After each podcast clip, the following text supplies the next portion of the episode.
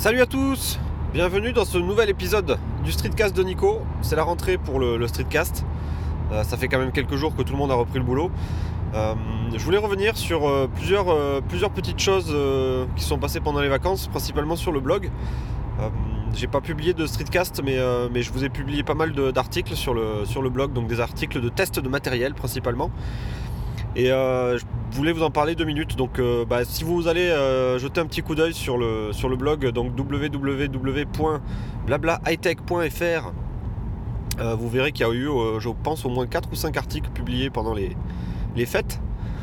bon, ça a commencé par un petit article sur le port du casque en skate, donc un petit article un peu polémique où je m'agaçais fortement contre les, les chers youtubeurs, donc nos chers youtubeurs euh, influenceurs qui se baladent euh, sur des skates électriques euh, dans leurs vidéos, au milieu, de la circulation, au milieu des voitures, qui font plein de choses super belles, avec des fumigènes, avec plein de choses, mais ils font tout ça sans casque.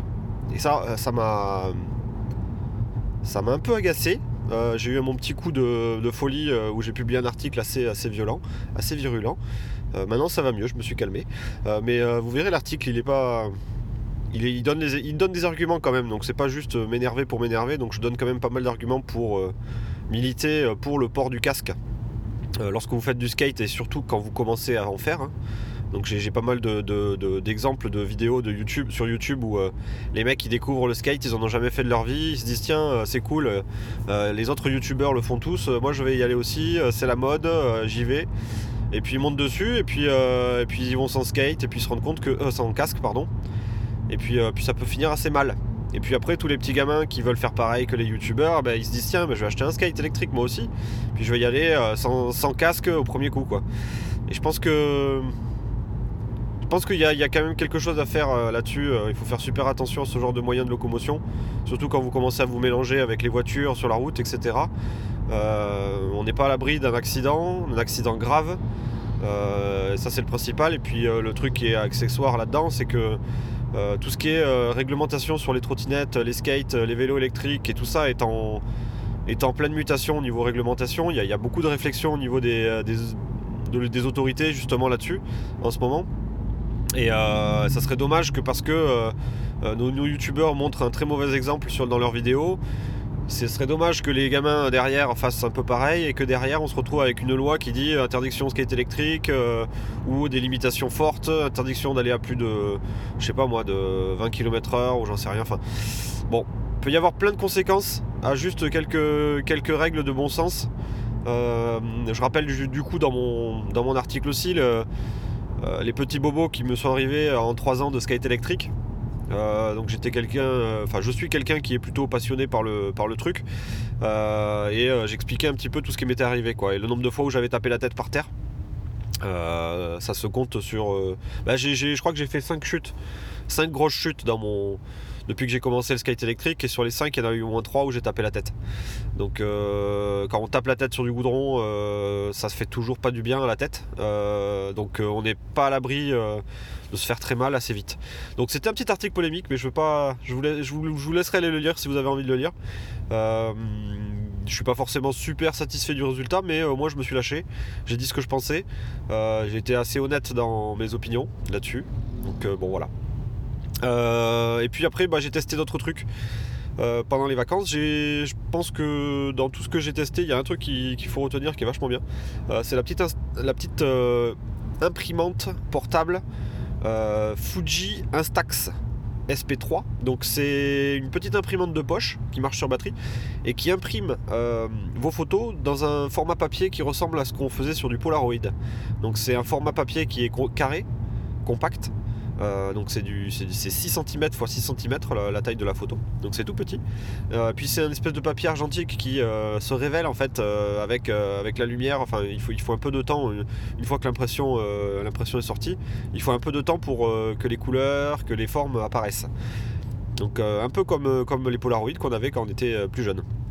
Et un peu comme les Polaroid qui reviennent à la mode à fond. Donc cette imprimante, voilà, elle, surfe un peu sur la nouvelle mode du, euh, Polaroid et des petites photos qu'on peut faire en soirée, qu'on donne à ses amis euh, euh, avant de partir le soir. et du coup, j'ai testé cette imprimante et j'en suis super satisfait. Alors, elle, est, elle, marche super bien, une petite application sur le téléphone. On envoie les, les photos via le Wi-Fi sur l'imprimante et hop, ça imprime directement les photos. On peut faire des quelques filtres, recadrer, etc. c'est un petit gadget en fait que j'ai utilisé pendant les fêtes. Euh, lorsqu'on faisait des repas de famille, lorsqu'on euh, faisait des soirées. Euh, un petit stand dans, un coin pour imprimer des photos. Donc on gardait un petit souvenir. Et puis derrière, bah, dans la maison, il y a des petites photos un peu partout maintenant qui sont fixées, collées, etc. Et ça fait je sais pas, ça fait un petit truc. On passe finalement des on revient un petit peu sur la photo qui devient un objet euh, qu'on peut exposer, qu'on peut toucher, qu'on peut euh, euh, donner. c'est pour, je trouve que c'est pas mal comme, petit gadget. Alors ça coûte entre 170 et 180 euros, je crois, cette imprimante. C'est pas donné. Il y a d'autres modèles un peu moins chers dans la gamme Fuji les Instax SP1 et SP2. mais moi j'ai testé le SP3 qui est celui qui est du coup le mieux en termes de, de qualité d'impression et euh, je crois qu'il gère un format de papier euh, carré euh, de nouvelle génération côté Fuji. Et l'impression, donc ça s'imprime sur des petites cartouches. Alors il faut, acheter des cartouches de recharge dans lesquelles il y a la, couleur, donc la partie encre, et la partie papier. C'est un procédé, un procédé particulier où on n'a pas besoin d'acheter le papier d'un côté et les cartouches d'encre de l'autre. Hein. Tout est intégré dans la cartouche. Et la cartouche bah, coûte pas c'est pas donné. Euh, c'est autour de, il me semble, de 1 euro la photo ou un peu moins d'un euro la photo si on l'achète en grosse quantité. Voilà, voilà. Et après, pour terminer ce petit streetcast, euh, je voulais pas le faire trop long pour la rentrée. Euh, j'ai vendu pendant les vacances de Noël quasiment tous mes skates électriques, donc il m'en reste plus qu'un seul. Et je me suis acheté un nouvel appareil. Et je vous laisserai un peu le, suspense pour, pour un prochain numéro.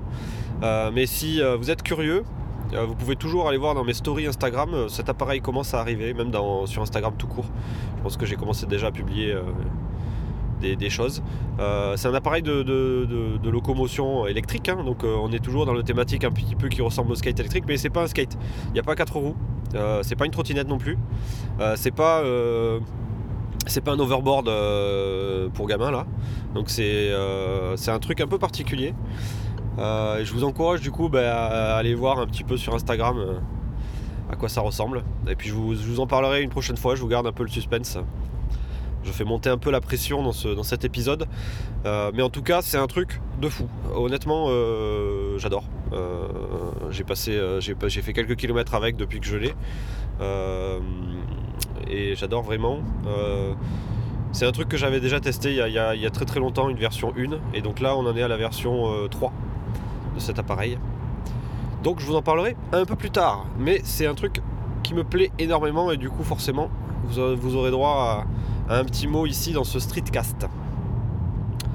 Voilà, et puis sinon, bah, pour, finir, il y, a pas mal de gens euh, à mon travail, euh, c'est assez rigolo, qui m'envoient des mails en ce moment qui me disent Ah, euh, j'étais au centre de documentation de, l'entreprise, je consultais des magazines, et je suis tombé sur ta photo dans, un dans un magazine de 01net. Donc je vous en ai parlé dans l'épisode d'avant. Mais c'est marrant parce qu'il y a pas mal de gens du boulot qui, qui découvrent finalement ma passion pour le blog, le podcast, etc. Euh, via, via ce magazine et qui, sont tout étonnés, qui me disent Ah, euh, je savais pas que tu euh, avais cette passion-là et, et, je suis allé voir ton site et il est vachement bien et machin truc. Donc c'est super rigolo, c'est super, ça, ça donne, ça fait un petit peu le, ça donne un peu le sourire de bon matin quand on a des petits commentaires sympas comme ça.